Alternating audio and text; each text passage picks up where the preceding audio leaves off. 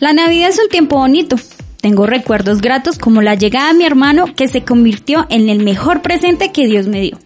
También podemos visitar a nuestros familiares lejanos y hacer aquellas cosas que por estar en el colegio no podemos realizar. De pronto es época para olvidarnos de las tareas, los libros y los profesores. A mí también me gusta la Navidad. Nos reunimos en la casa de la abuela, hacemos tamales, buñuelos y nos divertimos con los regalos y la novena. A pesar de esto, en esta época me dan miedo los sonidos de la pólvora. Y creo que esto afecta hasta a mi perrito, en el cual volvió a nuestras vidas. A pesar de estar viviendo la Navidad y nuestras vacaciones, nos es muy difícil dejar de pensar en la ciencia. Es como algo que está en cada cosa que hacemos y soñamos.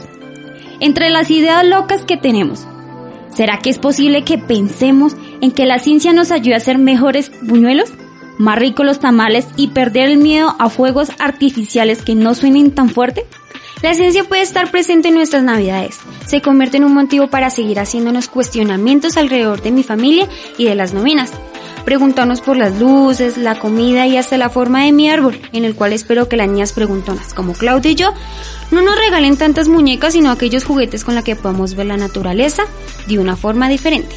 Mi nombre es Nicole Joana Castro Lozano y el mío es Claudia Vega y esto es Estén con Todos.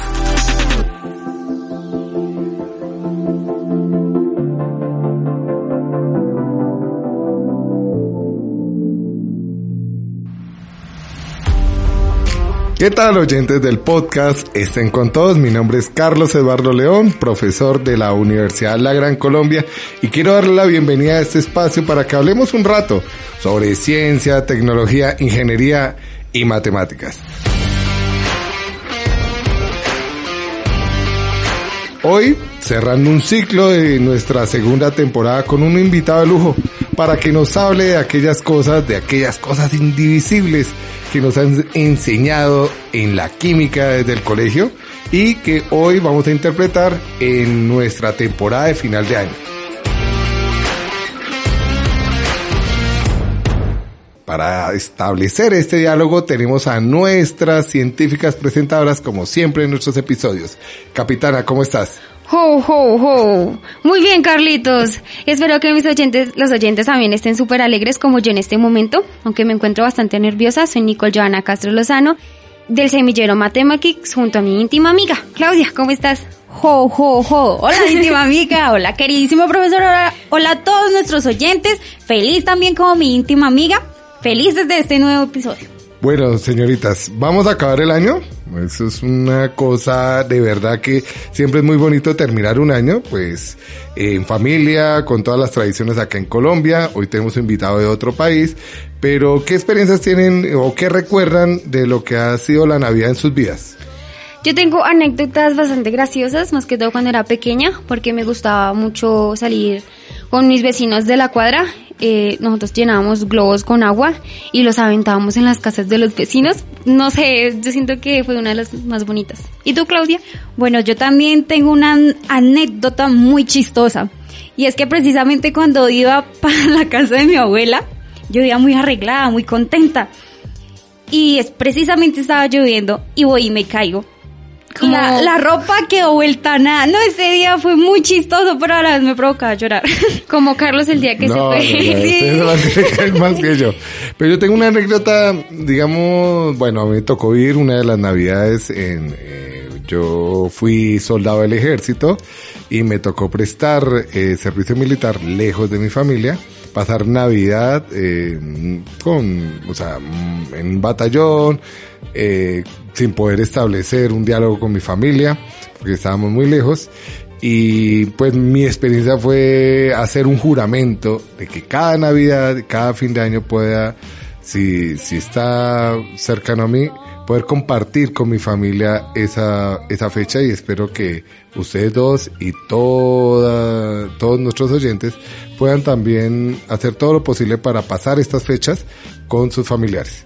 Pero uno no se puede alejar de la ciencia y uno no se puede alejar de los libros y uno no se puede alejar del conocimiento. Nicole, ¿tú no te has preguntado por qué esas formas de los árboles? No. no, bueno, yo sí me he preguntado por qué esas formas, esas formas tan raras, empinadas, pero bueno. Para eso le damos la bienvenida al doctor Alexis Hidro. Bienvenido estén con todos. Con mucho gusto, un gusto estar con ustedes. Una buena tarde. Bueno, cuéntanos, ¿quién es Alexis? Bueno, yo soy un químico de naturaleza. Eh, tengo mucha relación con Colombia, viví en Colombia hasta los 15 años. Ahora estoy en el Ecuador ya desde hace tiempo. De todas maneras hice mi doctorado entre eh, Chile básicamente, pero también parte de ello en México. Y la idea fue el poder tratar de satisfacer la necesidad de explicar lo que sucede en la naturaleza. Y la química es precisamente la ciencia que nos da estas herramientas. Probablemente la física también, pero desde mi especialidad, los átomos y las moléculas son aquellas que nos permiten explicar mucho de lo que sucede en el mundo. ¿Y en el colegio cómo te iba con la química? ¿Realmente era tu materia favorita o cuál otra te gustaba? Definitivamente la química, mucho la matemática, porque para ser químico hay que estudiar mucha matemática, y la física también. En general, la, la ciencia ha sido mi vida desde el colegio hasta actualmente. Eh, ¿Será que tú nos puedes contar mejor o explicar mejor qué es la ciencia? Porque a nosotros todavía no nos queda claro. Bueno, la mejor de las opciones probablemente es que la ciencia es la mejor de las respuestas que hemos logrado tener los seres humanos para explicar lo que sucede en nuestro entorno. Yo diría que esa es una explicación sencilla y bastante clara al respecto. ¿Y la química qué tiene que ver con la ciencia? ¿O en qué están relacionadas? Bueno, la química, yo de hecho la, la nombro como una presencia que está en todas partes sin que nos demos cuenta. La química está realmente en nuestras vidas desde cuando nos levantamos hasta cuando nos acostamos, está en nuestro cerebro, está en las cosas que tenemos a nuestro alrededor, en lo que consumimos y por lo tanto es una presencia cuasi celestial que está con nosotros durante todo tiempo a pesar de que no sepamos que está allí. Me gustaría saber, bueno, en el anterior episodio estábamos hablando con un físico y él nos contaba que hay física teórica y física experimental. No sé si pasa lo mismo con la química. Sí, exactamente. La química tiene la parte que se realiza en los laboratorios, la parte que se realiza en las industrias y tiene que ver con precisamente experimentar y desarrollar nuevas situaciones en laboratorio, pero también resulta que hay situaciones que son muy difíciles de hacer en laboratorio y que la tecnología, específicamente la computación, nos entregan una herramienta muy importante para poder hacer simulaciones que son muy difíciles de hacer en la vida real y eso nos lleva a la parte teórica de la química, que sería la química computacional.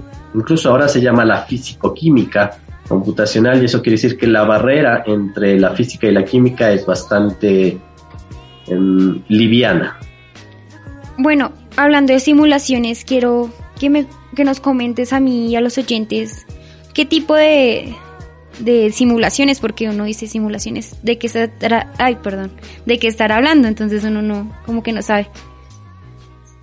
Bueno, cuando se habla de simulaciones, quiere decir que lo que estamos haciendo es, por ejemplo, saber cómo puede una molécula reaccionar a un determinado entorno y si es una molécula que es extremadamente compleja, por ejemplo, pensemos en una proteína, es mucho más adecuado hacer inicialmente algo que ocurra en una computadora y empezar a tener una buena idea de qué es lo que sucede y luego hacer una replicación en el laboratorio. No siempre sucede eso, pero de todas maneras la situación es que la química computacional nos ayuda a poder determinar o a poder ahorrar tiempo en muchas de las situaciones que podrían suceder en la parte experimental. Bueno, ¿y tú tienes algún referente en la química que te haya motivado? Porque, por ejemplo, nosotros siempre decimos que nuestra motivación fue Carlos, nuestro profesor, porque él nos ayudó a nosotras a, a estar donde estamos en estos momentos. Yo diría que no, desde el punto de vista de profesores o personas específicamente, tal vez no, porque yo sentí en algún momento que había muchas preguntas por contestar y definitivamente la respuesta estaba en la ciencia. Luego, una vez que conocí matemáticas, física y química, me decanté por la química y es el, la vía que elegí. Pero en la universidad tuve profesores muy buenos en física, pero de todas maneras seguí por el, mundo de, de la química. A nosotros nos gustaría saber, ya que es una duda grandísima, si ya están descubiertas todos los elementos de la tabla periódica. Pues la tabla periódica tiene hasta el 96, que son los elementos naturales que existen en el universo. Eso quiere decir que lo que acabo de decir es realmente importante porque son en el universo. A partir de allí, hasta el 118, que son los que tenemos actualmente, son elementos que los hemos hecho con nuestra ciencia. Eso quiere decir no existen en el universo porque tienen un tiempo tan corto de existencia que necesitaríamos mucha suerte probablemente para determinarlos en el universo y por lo tanto mm, es muy complicado detectarlos, probablemente imposible. Y lo que hemos hecho es crearlos nosotros en la ciencia. Pero naturalmente digamos que estamos hasta el 96, una cosa así. Pero entonces ahí sí yo voy a meter la cucharada porque pues tengo un hijo. 92. Sí. Tengo un hijo de la edad de un poquito más grande que Claudia y que Nicole. Entonces nosotros somos muy aficionados a las películas de Marvel. Y en las películas de Marvel hablan de, de algunos elementos, por ejemplo el, el, el escudo de Capitán América. Está hecho un material de un metal que, que, que no conocemos, pues obviamente es parte de la ficción. Es decir, a pesar de que estemos en una exploración del espacio, ya sabemos con certeza de que es imposible que en el universo no encontremos un material distinto en alguna parte del universo. Sí, lo que ya conocemos en, en la ciencia actual con respecto a la química es lo que ya sabemos que existe en forma natural en el planeta Tierra. Como les decía, necesitaríamos realmente muchísima suerte para poder encontrar una cosa nueva en el universo y es precisamente porque esos elementos tienen lo que se llama el tiempo de vida media extremadamente corto y por lo tanto probablemente no los encontraremos. Pero lo que ya conocemos en el planeta Tierra es lo que ya sabemos que existe. Por lo tanto, si pensamos en superhéroes, si pensamos en el adamantium de, por ejemplo, Wolverine, esa situación no es posible que exista bajo ninguna circunstancia en la realidad. Pero de todas maneras es algo muy parecido a situaciones que sí existen, como por ejemplo el diamante. Es un, eh, no específicamente como elemento, el, diamante es carbono en, en una disposición específica mm, cristalina y es muy fuerte y probablemente podría asemejarse a, en algo al, a los huesos de, de X-Men, de, en este caso de, Wolverine, pero no sería un elemento específico que podría llegar a existir en, la realidad. Qué interesante. Sí, muy interesante y además es una exclusiva de nuestro podcast porque bueno, mi personaje favorito de Marvel es el Capitán América y quiere decir que el vibranium, que es el material del escudo del Capitán América, no existe. Entonces ya sabemos que nos toca borrar eso de nuestras ideas científicas. Íntima amiga, ¿no se te hace algo raro de que nosotros ahora no hablamos de películas sino eh? sí, oye, es bastante raro pues porque... Me, me toca a mí hablar de películas, además porque yo sé que este programa lo escucha mi hijo, entonces él creció viendo las películas de Marvel conmigo, entonces hoy me toca hacer la pregunta de la película, que son películas normales, no películas enredadas como las que ustedes siempre traen acá. Bueno, volviendo al tema, el cuerpo humano tiene reacciones químicas, como por ejemplo, ayúdame Nicole con, con el contexto, como conexiones. Pues, pues no, siempre hemos hablado de, conexiones químicas, así como ah, cuando uno ve una persona y, se enamora o la comida. No, pero sí, digamos que, que, de pronto, ¿qué, ¿qué química puede tener el cuerpo humano? O sea, ¿qué reacciones químicas pueden haber dentro de nosotros mismos? sea, muchísimas. Pero si pensamos, por ejemplo, en interacción entre seres humanos, de hecho, hasta el enamorarse implica que en nuestro cerebro se, segregan una serie de moléculas que permite que te enamores de otra persona.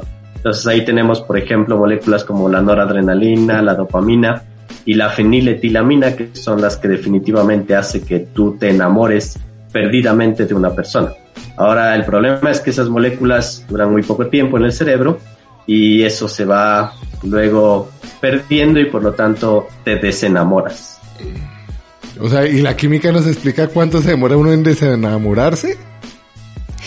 Sí, sí, hay una, una muy buena explicación a ese respecto y más o menos tenemos una idea y eso es unos cuatro años, una cosa como esa. Hay un muy buen libro de Helen Fisher que nos habla precisamente de la química del amor y ella explica que esto es evolutivo definitivamente y cuando nosotros estábamos hace mucho tiempo atrás bajándonos de los árboles evolutivamente hablando, eh, cuando el primate estaba con la hembra primate, en esos cuatro años alcanzaba a conocer a la hembra, a enamorarse de la hembra, a intercambiar genes, a tener el nuevo, nuevo individuo, a cuidarlo un, un tiempito y luego ya necesitaba tener otro hijo, así que entonces se desenamoraba. Voy a conseguir el libro para ti. Acarreamos ahora todavía. Ok, uy, eso es... Ojo, eso no quiere decir que no existan matrimonios de larga data, por ejemplo. Entonces, si ustedes piensan en sus papás, probablemente están casados, no sé, 20 años, 15 años. Carlos probablemente, no lo sé, está casado de cuántos años. Y yo mismo estoy casado ya no sé cuántos años. Y eso quiere decir entonces que, ¿qué está pasando ahí? Entonces, bueno, se reemplaza una sustancia por otra y la feniletilamina baja completamente, pero sube otra sustancia que es realmente la fantástica y se llama la oxitocina. La oxitocina es aquella que permite que tengamos una relación de confianza con otra persona y es aquella que permite que existan relaciones de muchos más años después del cuarto eso es como experimentos, ¿no? Como que si experimentaran eso con esa persona y ya supieran. Me, me gusta mucho eso, ¿no? Eh, no, es que son cosas bastante complicadas, ya que uno nunca no tiene algo en claro. Bueno, Por lo pues... tanto, uno se enamora con el cerebro y no con el corazón. Muchas veces sí es verdad. bueno, ¿y cuál es tu experimento favorito hablando de, de esto? Que yo haya hecho o que haya escuchado. No, que tú hayas hecho un experimento.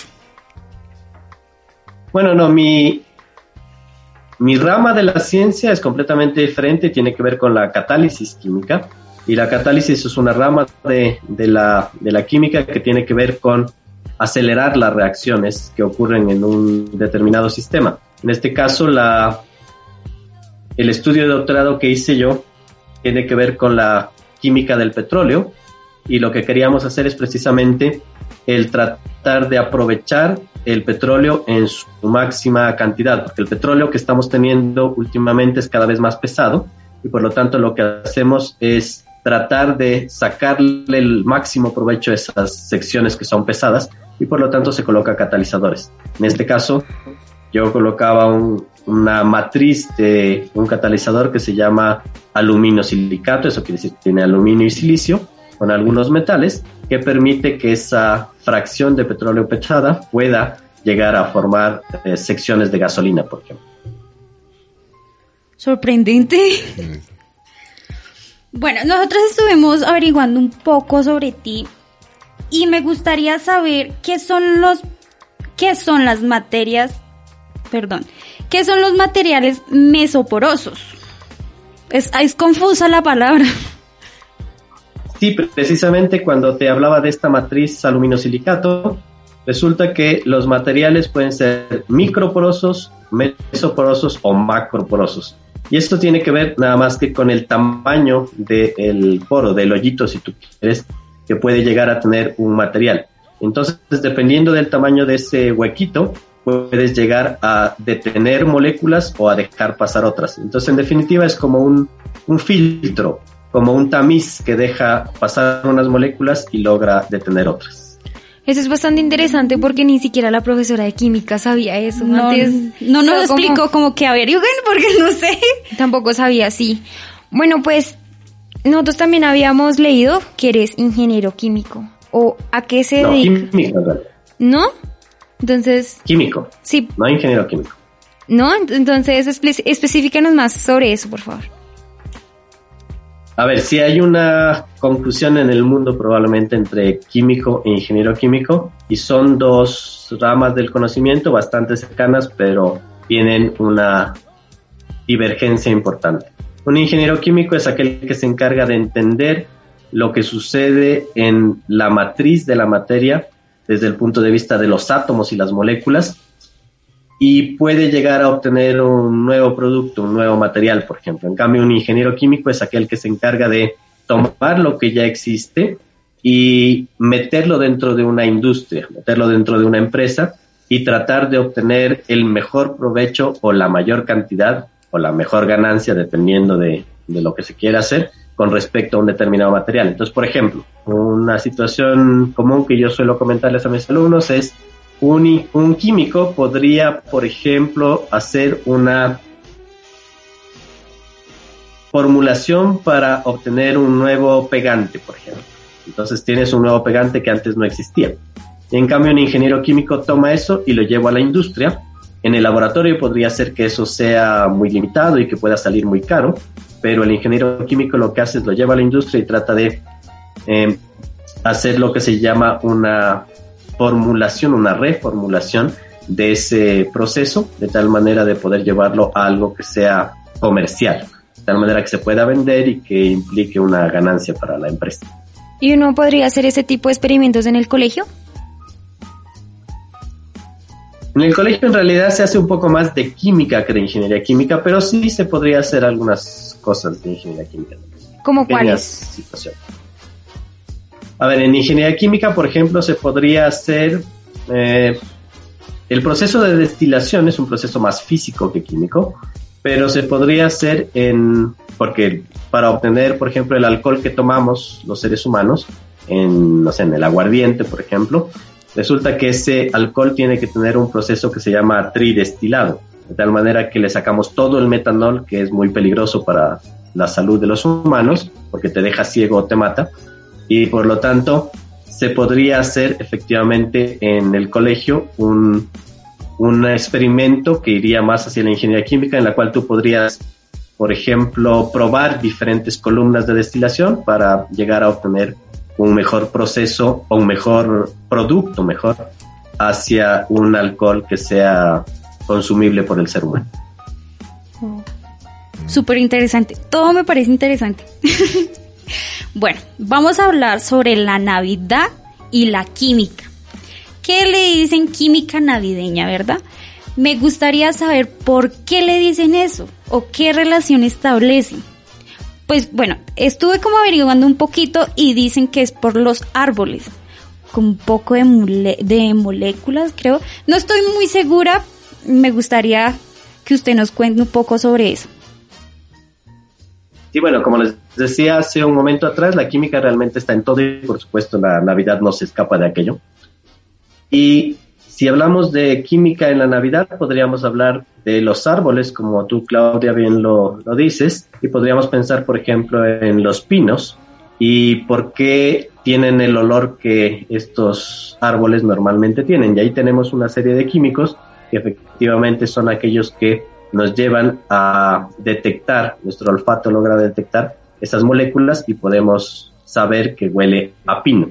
Entonces ahí tenemos, por ejemplo, el acetato de gornilo o tenemos algunas otras moléculas eh, derivadas de los terpenos, que son aquellas que huelen mucho, se llaman moléculas aromáticas precisamente por eso, y que son aquellas que nos explican el olor en la Navidad. Pero podríamos pensar en la comida, por ejemplo, entonces pensamos, no sé, en un pavo, en galletas navideñas, resulta que todo aquello que lo metemos al horno también mm, tiene una reacción que se llama la reacción de Maillard y que es aquella que tiene que, que tiene como resultado este color dorado que miramos, por ejemplo, en las galletas o en el pavo ahumado o en un asado que hacemos en casa o incluso en el color de la cerveza. Entonces la cerveza, este color amarillo que tiene tiene que ver con el hecho de que existe una reacción de Maillard allí.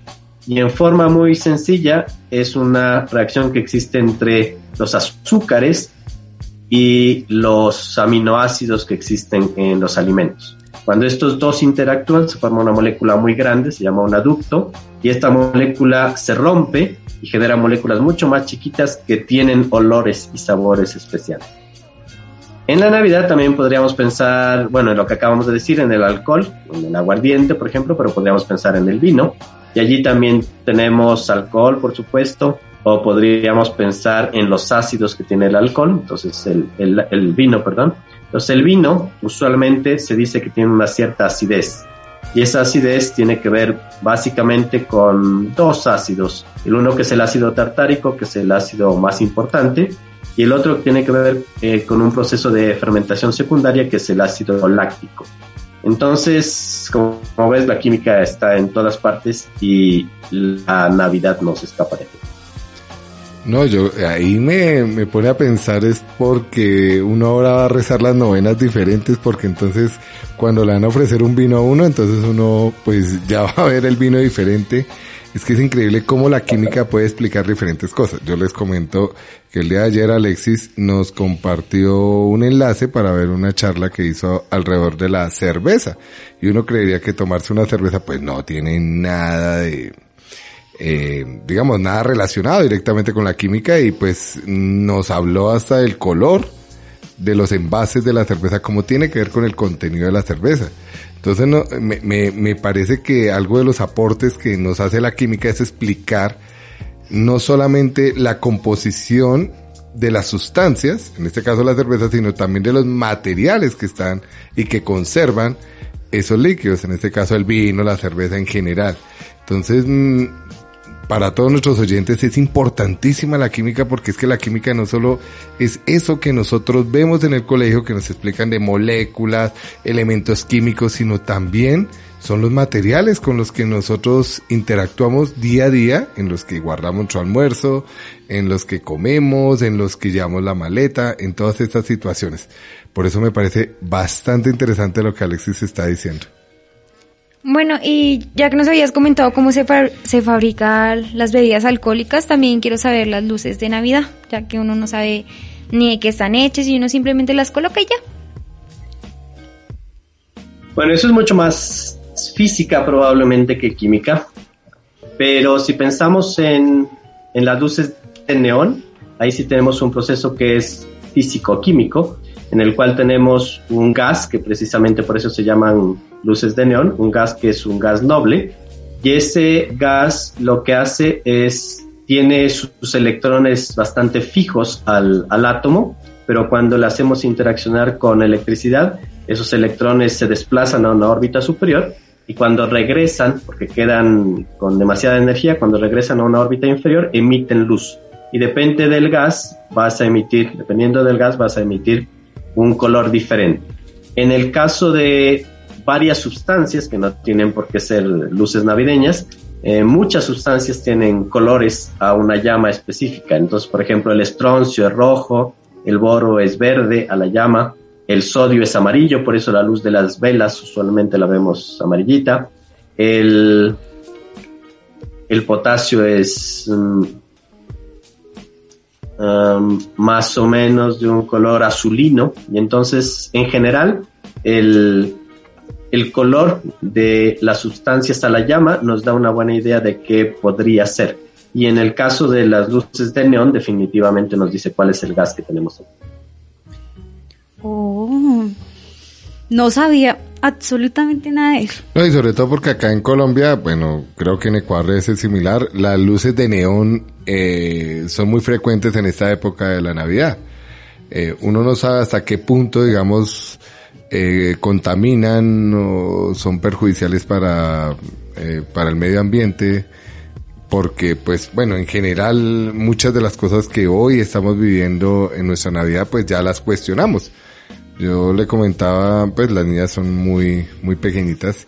No saben que en mi época, cuando yo tenía la edad de ellas, pues uno construía los pesebres con musgo y uno iba eh, a las montañas, a, los páramos, a sacar el musgo para armar un pesebre. Pesebre aquí es un nacimiento, creo que le dicen en México y en otras regiones de Latinoamérica. Y construíamos el pesebre con musgo y pues le estábamos quitando una, uno de los elementos fundamentales para pues la hidratación de los suelos y construimos eso. Hoy ya es prohibido hacer esa práctica porque pues nos hemos dado cuenta del daño ambiental. No sé si con las luces de neón sucede lo mismo, o sea, si se ha hablado hoy de la contaminación que puede producir el neón para, para iluminar. En realidad ahí no lo sé, es una buena pregunta, pero ya que tú lo sugieres, mira que sí hay un contaminante importante en la Navidad que yo usualmente le digo a mis alumnos que no lo utilicen, y es aquello de la nieve artificial, esas bolitas que parecen nieve y que usualmente las colocamos en los pesebres. Esas bolitas son de poliestireno, de poliestireno expandido, que es una, una espuma, y el poliestireno expandido es uno de los plásticos más difíciles de reciclar. Por lo tanto, entre menos lo utilicemos, mejor. Así que habría que buscar un sustituto para eso porque esa nieve artificial que la utilizamos una sola vez al año y el próximo año probablemente volvemos a comprar más, en realidad es bastante contaminante. Bueno, y se supone que el papel de los pesebres también es contaminante, entonces ¿cómo también lo podríamos reemplazar? O sea, ¿qué podríamos hacer bueno, es cuestión de imaginación, supongo. Y no sé, podríamos tener un papel convencional y pintarlo, es algo que hacen en algunas casas que yo he visto. Y eso probablemente es mucho menos contaminante que el tener un papel que ya viene listo como para usarlo en Navidad. Porque nos comentabas que viviste en Colombia, entonces debes tener digamos, la idea de cómo se celebra la Navidad en Ecuador y en Colombia. ¿Deben ser muy similares en cuanto a esas costumbres? Sí, sí, de hecho yo voy todos los años a Navidad en Colombia. Ah, bueno, entonces conoces del papel, del musgo, de, todo, lo que estamos hablando. Sí, sí, sí. Ok. Bueno, ¿qué le hace falta a la química por descubrir? Ah, esa es una pregunta interesante y yo diría que no solamente a la química, en realidad a la ciencia le falta mucho por descubrir.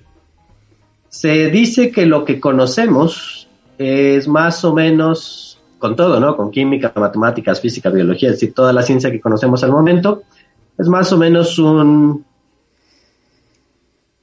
un 18, un 16% de lo que creemos que llegaría y ya pones a entender en algún momento. Y eso quiere decir que en realidad es mucho más lo que desconocemos que lo que conocemos. Pero lo que sí quiero que quede claro es que lo que ya conocemos y que llamamos como leyes universales, como por ejemplo, no sé, la ley de la gravedad, o en el caso de la química, la ley de acción de masas, son cosas que efectivamente ya son leyes y por lo tanto lo que hemos descubierto aquí existe en todo el universo. Entonces, voy a hablar de ciencia ficción, y supongamos que existiera una civilización muy inteligente en algún otro lugar del universo, tuvo su Einstein y conoce la velocidad de la luz, que es un límite, y conoce lo que nosotros conocemos y probablemente lo conocieron hace mucho tiempo atrás. Pero definitivamente nos falta mucho por conocer y uno podría pensar que eso es algo triste, pero yo más bien lo veo como algo interesante. Es un reto definitivamente el poder seguir conociendo de cómo funciona nuestro universo, porque si lo conociéramos todo en realidad yo creo que, bueno, por un lado los científicos no tendrían trabajo y por otro lado el mundo sería bastante aburrido, ya sabríamos absolutamente todo de todo. Entonces definitivamente nunca vamos a llegar a conocer todo, creo yo, y es muy interesante el reto de poder tratar de seguir entendiendo cómo funciona este universo. Entonces hay cosas como por ejemplo rarísimas, ¿no? Probablemente en la semana anterior o en el programa anterior cuando hablaron con el físico, él tal vez les nombró algo de lo que llamamos como la energía oscura o la materia oscura. Son cosas rarísimas que no las entendemos todavía y que precisamente les colocamos ese epíteto de oscuro porque implica que somos ignorantes al respecto todavía y que probablemente en un futuro, ojalá cercano, podamos entender a qué se refiere. Alexis, uniendo un poco lo que nos has dicho, la, mm, si por ejemplo Claudia y Nicole se encontraran con sus yo extraterrestres, tendrían tablas periódicas similares, según lo que nos estás diciendo. Las mismas. Las mismas. Igualita. Ah, entonces ya le podrían prestar las tareas de química eh, si se les aparece, si les llegan a su ventana y les golpean así y les pide un extraterrestre, les pide las tareas de química, entonces ustedes se la pueden prestar, no hay ningún problema, pueden intercambiar tareas. Y lo que cambiaría serían los nombres seguramente, ¿cierto? Nosotros le llamamos hidrógeno, helio, litio, berilio, ellos lo llamarán quién sabe cómo, pero la estructura de esos átomos es exactamente la misma. Nos tocaría averiguar cómo llamarían los elementos, pero sería igual, sería fácil. Creo que sería una manera de comunicarnos mucho mejor. Aunque, bueno, creo que esto, esto sonó bastante interesante con los extraterrestres. Quiero que, que nos ayudes o nos des un consejo a las personas que no les gusta la química. Porque hoy en día mucha gente ya no quiere hacer eso, sino que el fútbol o otro tipo de cosas. Sí, en realidad yo diría no solo la química, sino la ciencia en general y por eso su, su programa es realmente interesante porque no solamente tiene que ver con, con, química como tal, porque para hacer química, como les había dicho hace un momento atrás, tienes que saber matemáticas.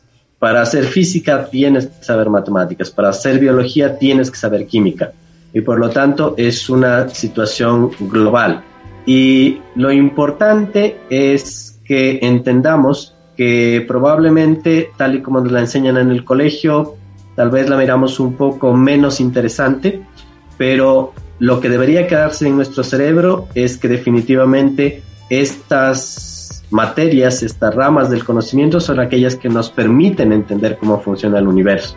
Entonces, si uno lo piensa desde esa manera y piensas en que lo que estoy aprendiendo no solamente es una fórmula, no solamente es un cálculo, sino que me permite entender qué es lo que estoy teniendo a mi alrededor, eso seguramente es mucho más interesante que la fórmula como tal. La química tiene fórmulas, la matemática tiene fórmulas, pero lo interesante no es solamente enfrascarse en la resolución de un problema en específico con fórmulas o con cálculos, sino de tratar de entender que esto va mucho más allá y que parte por una situación que en principio es limitada, pero puede ir mucho más allá y en definitiva nos llevaría a entender cómo funciona lo que tenemos a nuestro alrededor y pensando en grande en cómo funciona el universo.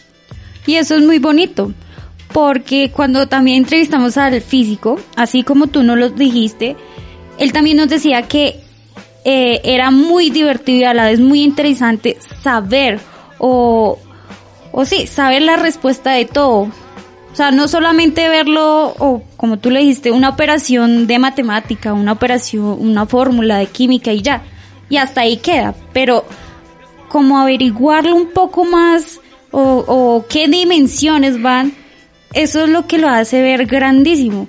O por lo menos, eh, voy a poner un poco un ejemplo de física, aunque no estamos hablando de física. Y él nos decía como un ejemplo sobre cuando la llama es azul, eso se... se ¿Tú no te acuerdas, Nicole?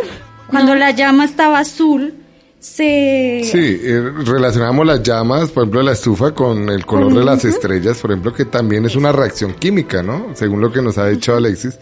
Digamos que la química y la física pues están muy relacionadas en la explicación de lo que pasa alrededor. De pronto a veces no podemos diferenciar qué es química y qué es física como tal, entonces nos toca hablar de los dos al mismo tiempo.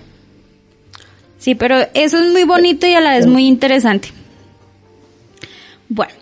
Sí, y hay ramas que están muy unidas, ¿no? Entonces, por ejemplo, existe la fisicoquímica, como les decía, pero existe la bioquímica, en este caso sería la química y la biología, y nos permiten hacer cosas realmente extraordinarias como salir realmente de nuestro entorno y pensar en qué está hecha la luna, de cómo funcionan las estrellas, de por qué la galaxia es como es, existen los agujeros negros, situaciones que son realmente extraordinarias con respecto a salir no solamente de nuestro entorno, sino a entender mucho más el, el universo como tal. Entonces, yo diría que la ciencia en tal y las aplicaciones de la ciencia, en el caso de la ingeniería, lo interesante es que nos permiten vivir mejor en el planeta, pero al mismo tiempo nos enseñan a entender mucho más de lo que es no solamente nuestro entorno planetario, sino el universo.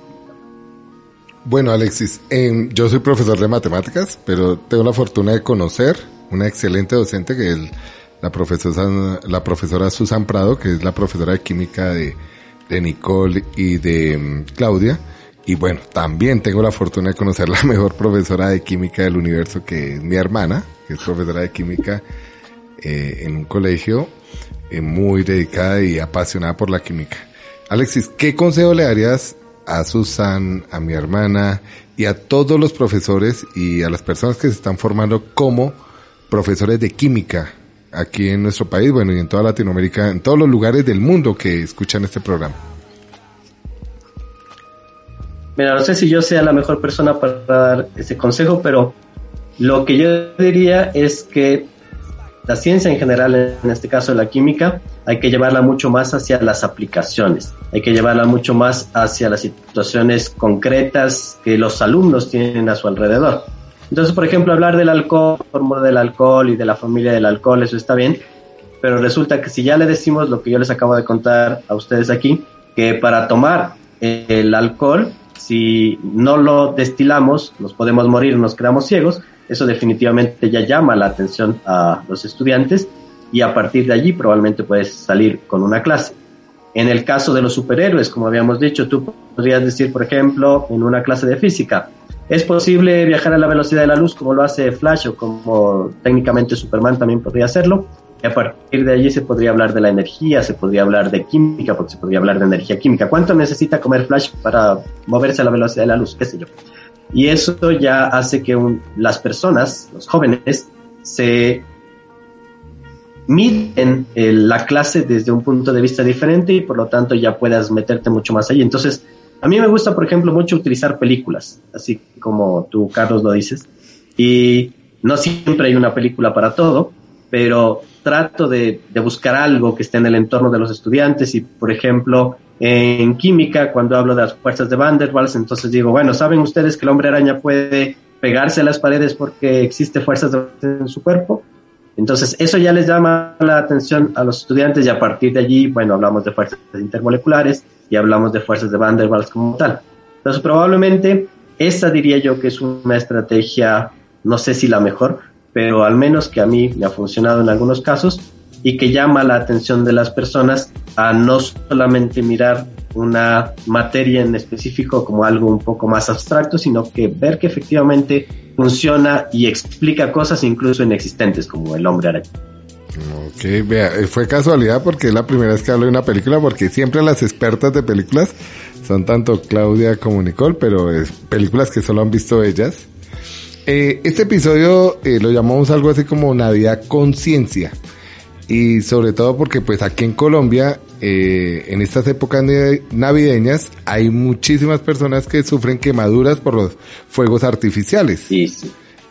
bueno, me imagino que también en otros países de Latinoamérica por el uso irresponsable de la pólvora. Nicole tenía un interrogante sobre eso. Sí, porque a mí me da mucho miedo los fuegos artificiales y a veces miraba como en las películas cómo cambiaban los colores o las luces. O sea, ¿cómo hacen para que eso cambie? Y bueno, eso lo contesté hace un ratico, tal vez el mejor ejemplo es el que tú acabas de, de nombrar y resulta que cuando queremos que los fuegos artificiales tengan diferentes colores, lo que hacemos es colocar diferentes sales. Entonces, si tú le colocas, por ejemplo, nitrato de boro, te sale verde y tú le colocas cloruro de estroncio, te sale rojizo. Y tú le colocas cloruro de potasio, te sale moradito.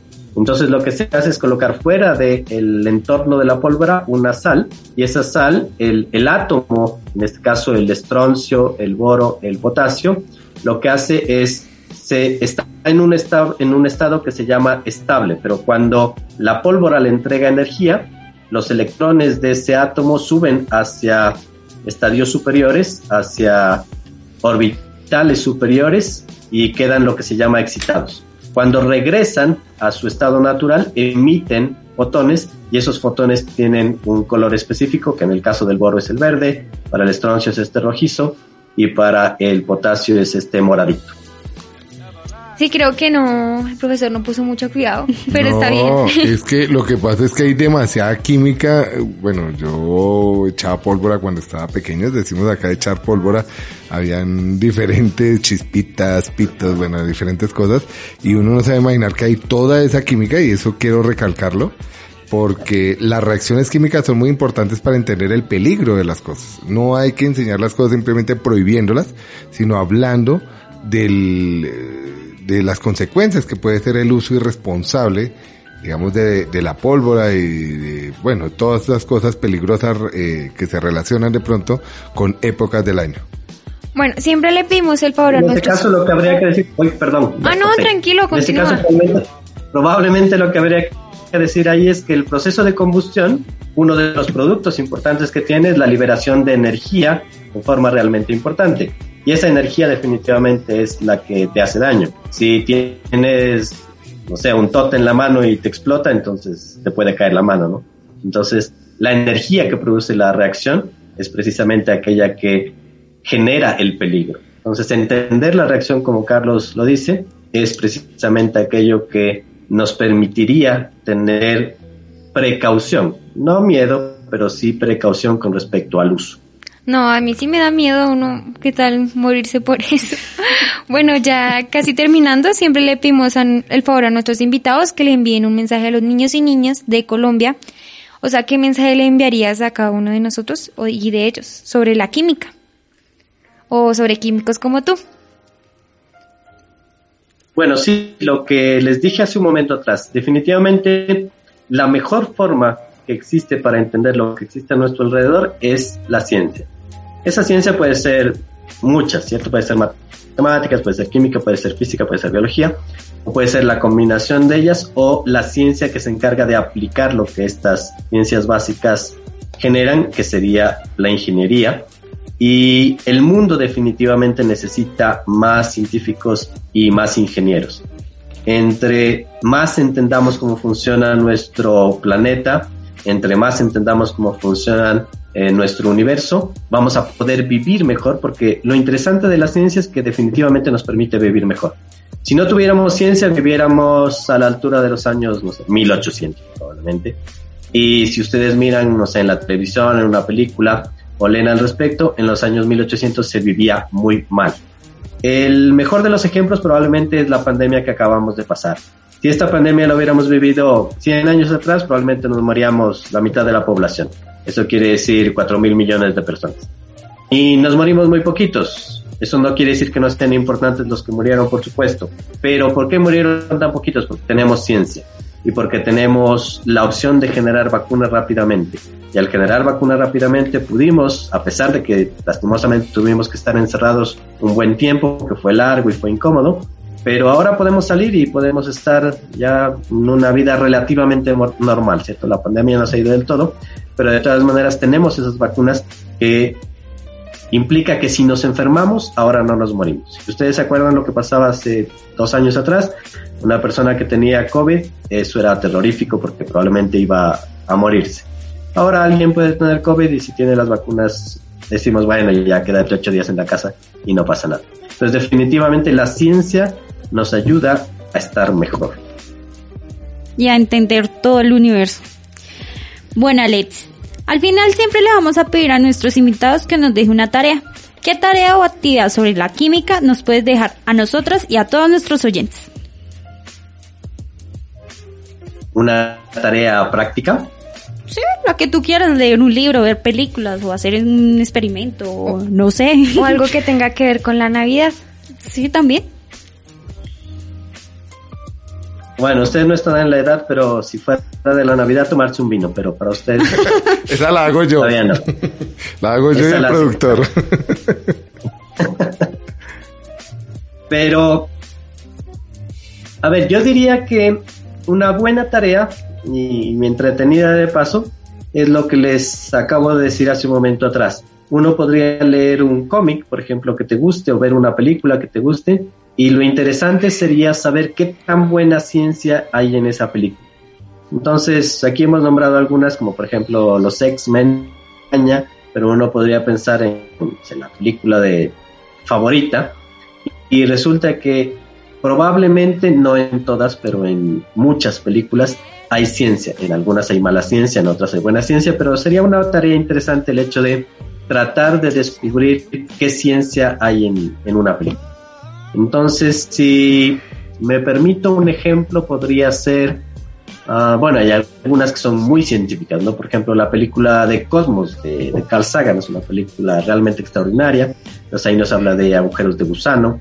y nos habla de, de física básicamente. Entonces esa podría ser una tarea interesante, ver esa película y ver qué tan buena ciencia hay allí. Pero podríamos pensar en muchas otras cosas. Podríamos pensar en situaciones como, por ejemplo, uh, en Superman. ¿Será que Superman es posible que vuele? ¿Será que físicamente hablando en un mundo real es posible que sea invulnerable en nuestro planeta? Eh, ¿Por qué el sol de Krypton es del color que es? El nuestro es amarillito y el de es, es rojo. ¿Qué será la kriptonita, por ejemplo? Miren que eso es muy interesante. Claro que sí, la vamos a hacer. Perfecto, bueno, ya anotamos nuestra tarea aquí en nuestro cuaderno. Alexis, te queremos dar las gracias por habernos acompañado a Estén con Todos.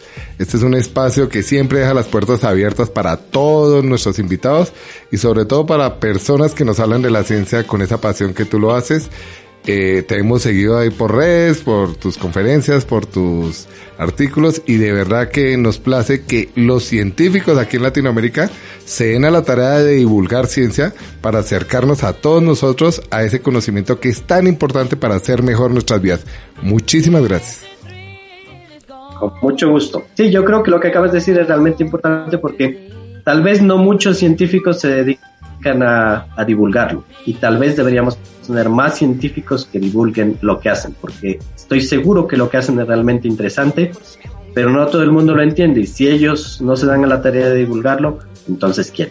Y probablemente nos falta muchas más de esas personas también que hacen buena ciencia y que puedan divulgarla un poco más. Ok. Claro que sí. Muchas gracias. Y bueno, señoritas, moraleja del capítulo de hoy. Que nunca dejemos las fórmulas o los experimentos que hacemos hasta un punto, sino averigüemos más.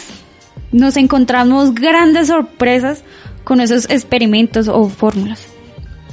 La moraleja del día hoy es que me di cuenta de que en la Navidad, o sea, que la química, es que no me, no me hago entender que la Navidad, en la Navidad también hay química y hay ciencias. Y creo que es algo que nadie había tenido presente en estas épocas, porque usualmente nos alejamos de ellas. Nos olvidamos de todo, como dijimos en la editorial. Claro, nosotros salimos el último día de clases y, hasta los profesores nos desconectamos de todo, pero la ciencia siempre nos va a perseguir. Y sobre todo cuando tenemos buenos docentes que este programa se lo quiero regalar eh, de parte de todos nosotros a esos buenos profesores de química que tenemos que de pronto las personas que se han dedicado a la química es porque los han tenido, en algunos de los casos. Eh, ustedes tienen una excelente profesora, eh, la profesora Susan Prado, mi hermana Carolina, que es una excelente docente, y a todos aquellos que se apasionan de la química, creo que la moralidad es esa, que nos enseñen a, a demostrar que todo el mundo en cualquier época del año está lleno de química. Y a todos nuestros oyentes queremos decirle que pueden escuchar este y otros episodios de Estén con Todos en www.radioamigainternacional.com. Recuerden que también nos pueden escribir todos, todos los eh, preguntas, inquietudes que tengan alrededor de nuestro programa, nuestras, eh, digamos, algunas algunos temas que quieren que toquemos en nuestro programa y también cualquier sugerencia que tengan para invitados eh, a nivel eh, nacional e internacional. También que nos pueden seguir por nuestras redes y que mm, nosotros siempre vamos a estar abiertos a cualquier tema. Y hoy es un capítulo muy especial porque estamos cerrando nuestra segunda temporada de Estén con Todos y queremos hacer un balance de lo que ha sido Estén con Todos en esta segunda temporada. Eh, queridísima estudiante, ¿qué nos puedes decir en este cierre de temporada?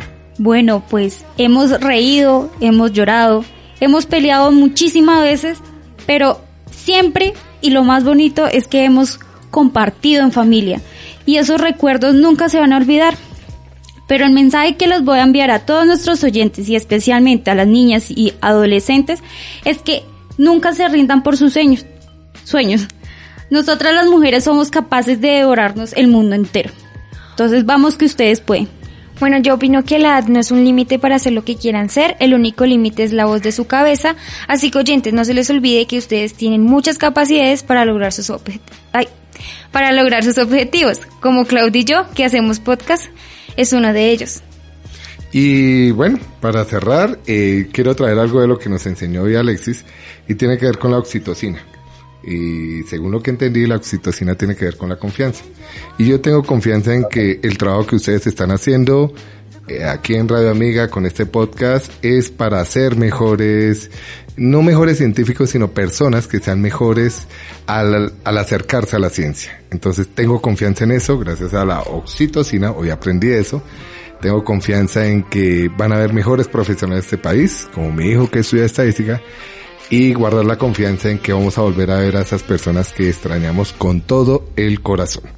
Hasta una nueva temporada de Estén con todos. Hasta luego. No, no, no, esperen un momento. Faltó una parte. Faltó la parte ¿Qué más faltó? importante. ¿Cuál es la parte? Una. Y vamos a cantar. No. A ver, una, dos, tres. ¡Feliz Navidad a todos! ¡Feliz Navidad a todos! ¡Feliz Navidad! ¡Oh, oh, oh! ¡Feliz Navidad!